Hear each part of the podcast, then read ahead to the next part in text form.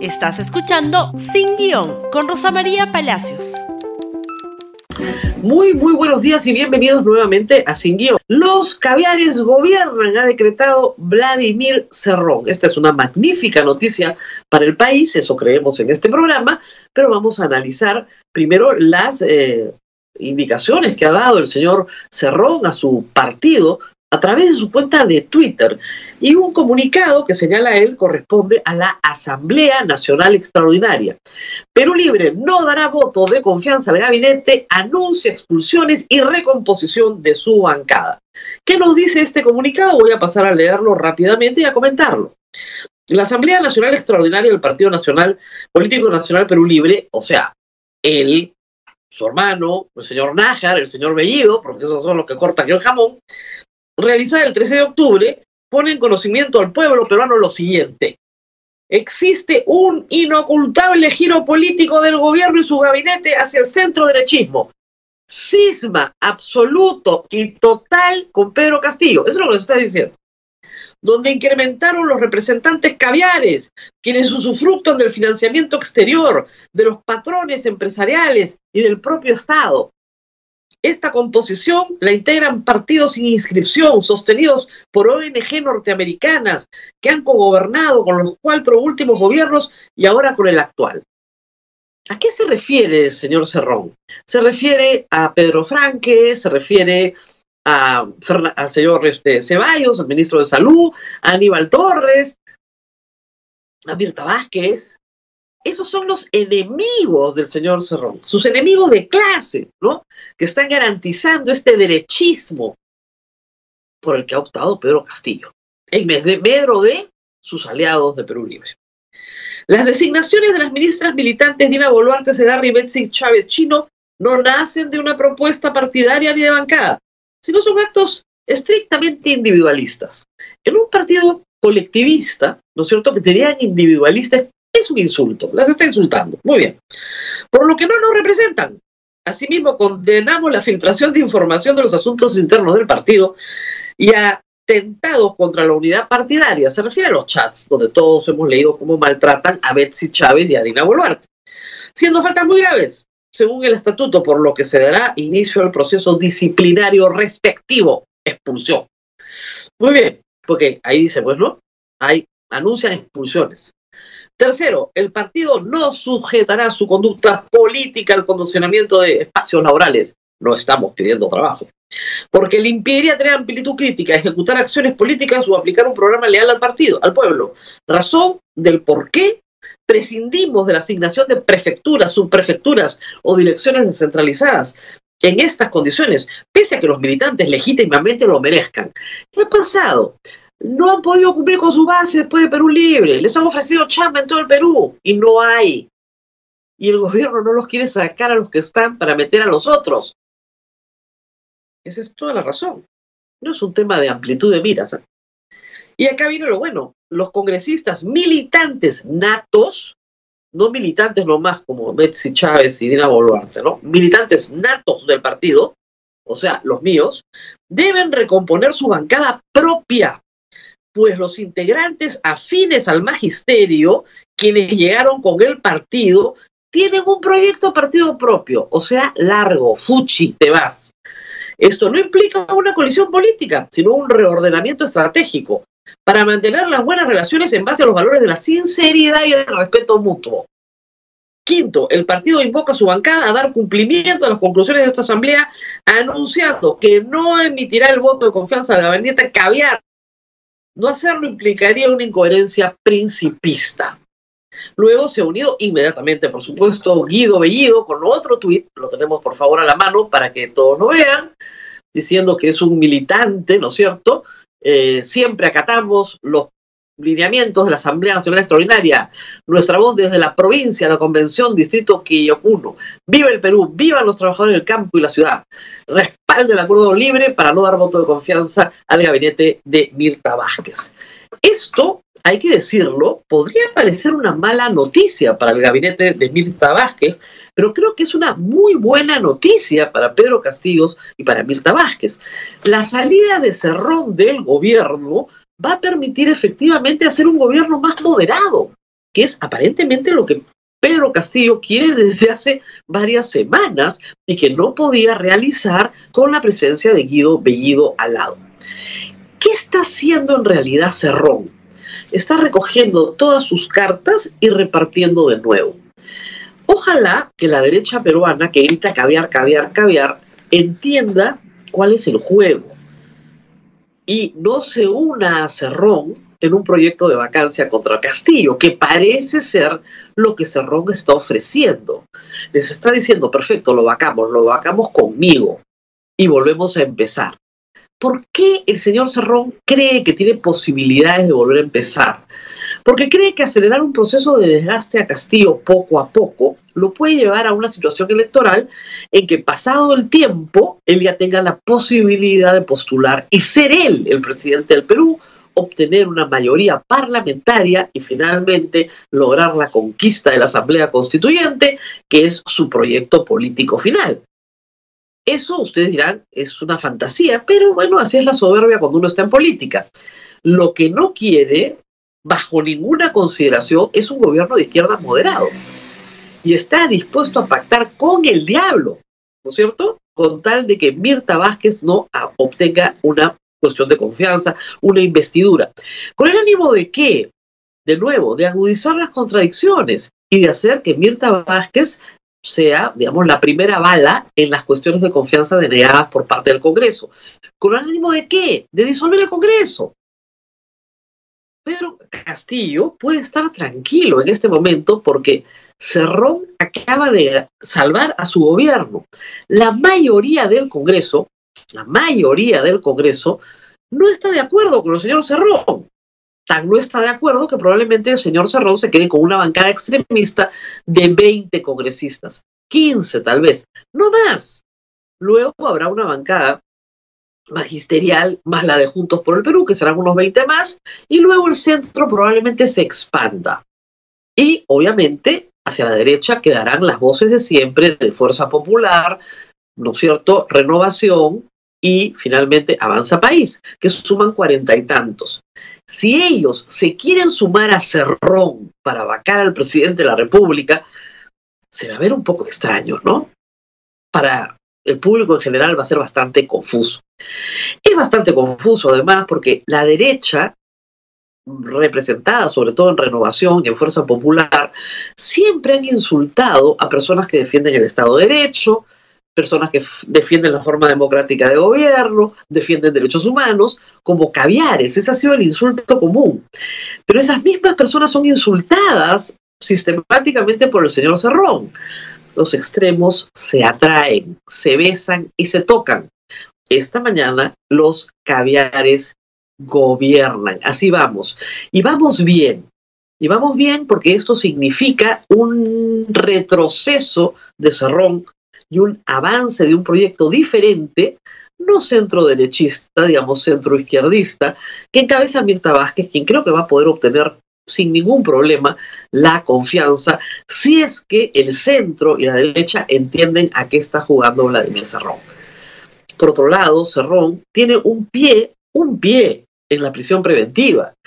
Es cuestión de semanas que la Fiscalía logre una prisión preventiva para el señor Vladimir Cerrón y que éste acompañe a los cinco prófugos de la justicia que hoy día tiene Perú libre y que están siendo perseguidos por la justicia.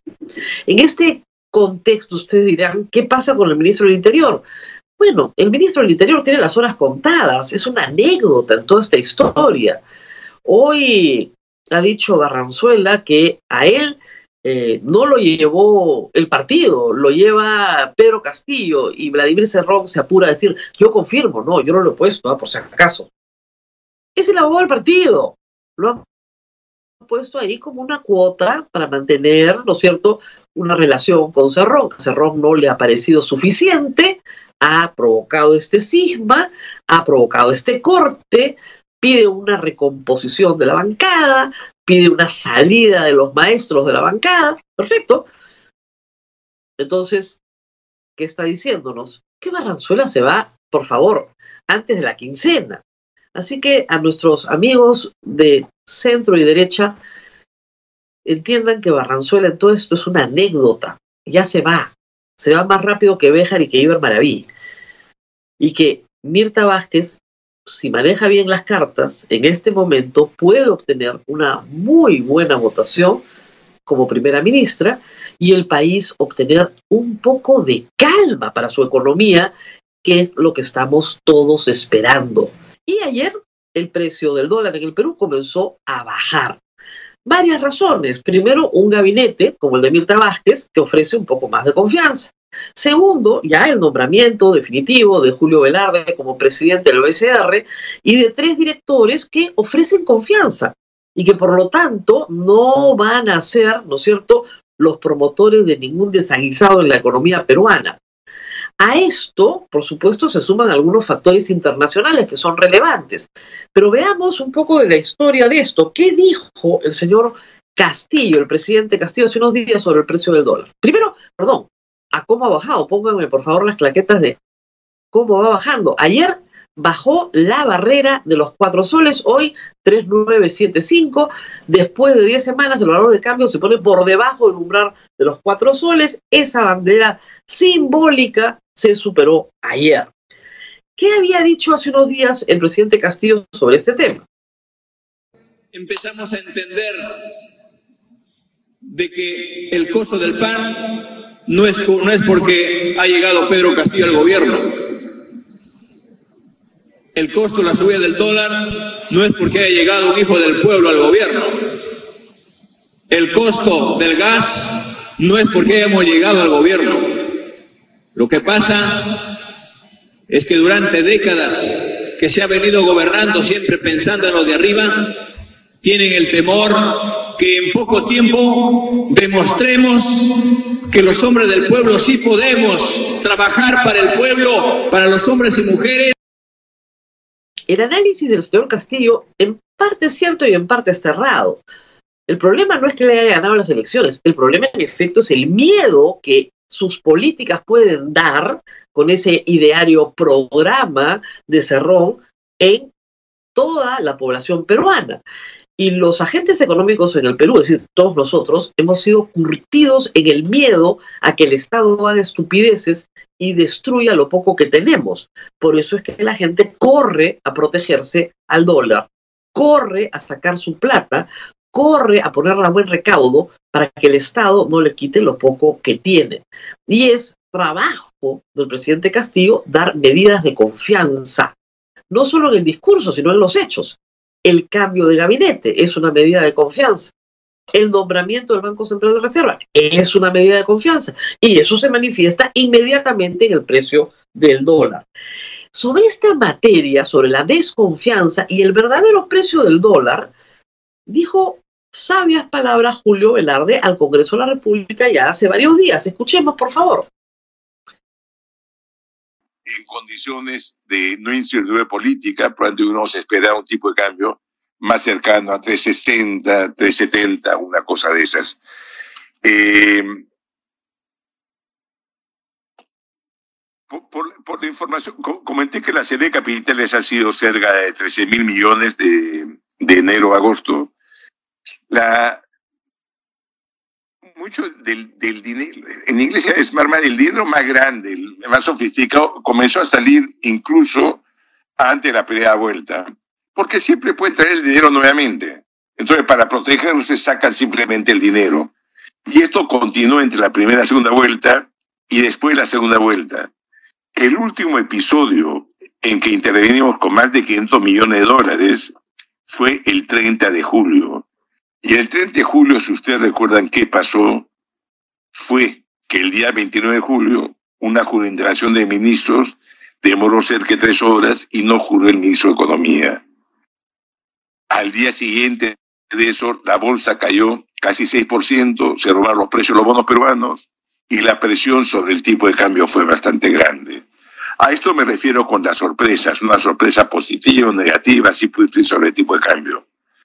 Eh, en 30 de julio, si hablamos específicamente, que ilustra un poco lo que sucede en otros momentos, vendimos 293 millones en spot en físico o en dólares físico y vendimos más de 200 millones en derivados.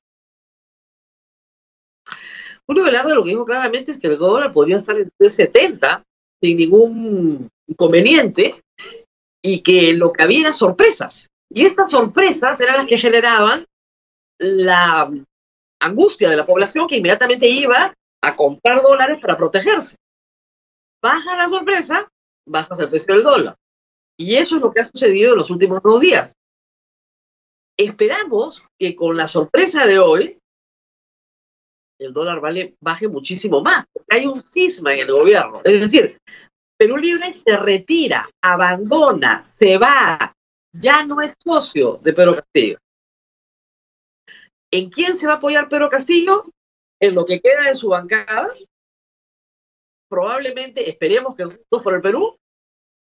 Y en parte de Somos Perú, Partido Morado, APP y Acción Popular. Por supuesto, esto fue lo que dijo, por favor, Cerrón, sobre el precio del dólar. Ayer, los siempre poderosos felipillos nos han demostrado que pueden manejar el precio del dólar a su antojo. Ahora que tienen un gabinete a su medida, el dólar baja y el mensaje es nada de renegociación, nada de recuperar nuestros recursos, dejate el status quo, no más pucas. Bueno, puca nos costó un montón de plata, pues señor Vladimir Cerrón. Y no es un gabinete a su medida, este es un gabinete de izquierda, de izquierda bajo cualquier consideración, que a usted no le gusta, pero es un gabinete de izquierda. El problema aquí es que justamente la indefinición de las cosas genera este daño enorme. ¿A quiénes? A la gente más pobre del Perú. Los más ricos pueden defenderse con estas, en fin, bandazos que da el dólar. Los más pobres son los que menos tienen cuando el dólar se dispara, porque pueden comprar menos con los pocos soles que tienen. Y eso no es culpa de unos felipillos. Eso, la subida del dólar, es culpa de Puca y de Cerrón. Es culpa de ellos, del ruido que hacen, de la incapacidad que tienen para defender los derechos fundamentales de las personas, como es el derecho a la propiedad, el derecho a la contratación, el derecho a la tenencia de moneda extranjera, el derecho a la asociación, el derecho a contratar, en fin, todos los derechos que están en la Constitución y que esos malditos caviares, como él los llama, defendemos día a día. Desde que fue elegido eh, el señor Pedro Castillo y hubo tanta, tanta grita y tanta histeria también del lado derecho, se los dije con toda propiedad. Hemos elegido un presidente, no hemos elegido un rey se pone un sombrero, no tiene corona. La defensa de la Constitución es la que nos va a llevar a la moderación y al cumplimiento de lo que manda un Estado constitucional de derecho. Si el presidente Castillo ha decidido ubicarse con Mirta Vázquez en ese eje y eso irrita poderosamente al señor Vladimir Cerrón al punto de provocar un rompimiento con él, pues enhorabuena. Qué magnífica noticia. Esperemos que el dólar ya no tenga tanto dolor y comience a caer un poquito más el día de hoy, para que se coloque finalmente en el precio que anunció el señor Julio Velarde hace semanas. Lo que ha hecho el cambio de gabinete es justamente anticipar eso. La pregunta es, ¿por qué se demoró tanto Pedro Castillo? Dejaba pasar rápidamente la oportunidad de moderarse y eso, eso implicaba un daño a toda la población. Esperemos que esto cambie, vamos a ver cómo sigue el dólar en los próximos días. Ahora nos tenemos que despedir porque se nos ha vencido el tiempo. Muy bien, compartan este programa y eh, lo hacen en Facebook, Twitter, Instagram y YouTube. Mañana nos vemos nuevamente en Sin Guión. Gracias por escuchar Sin Guión con Rosa María Palacios. Suscríbete para que disfrutes más contenidos.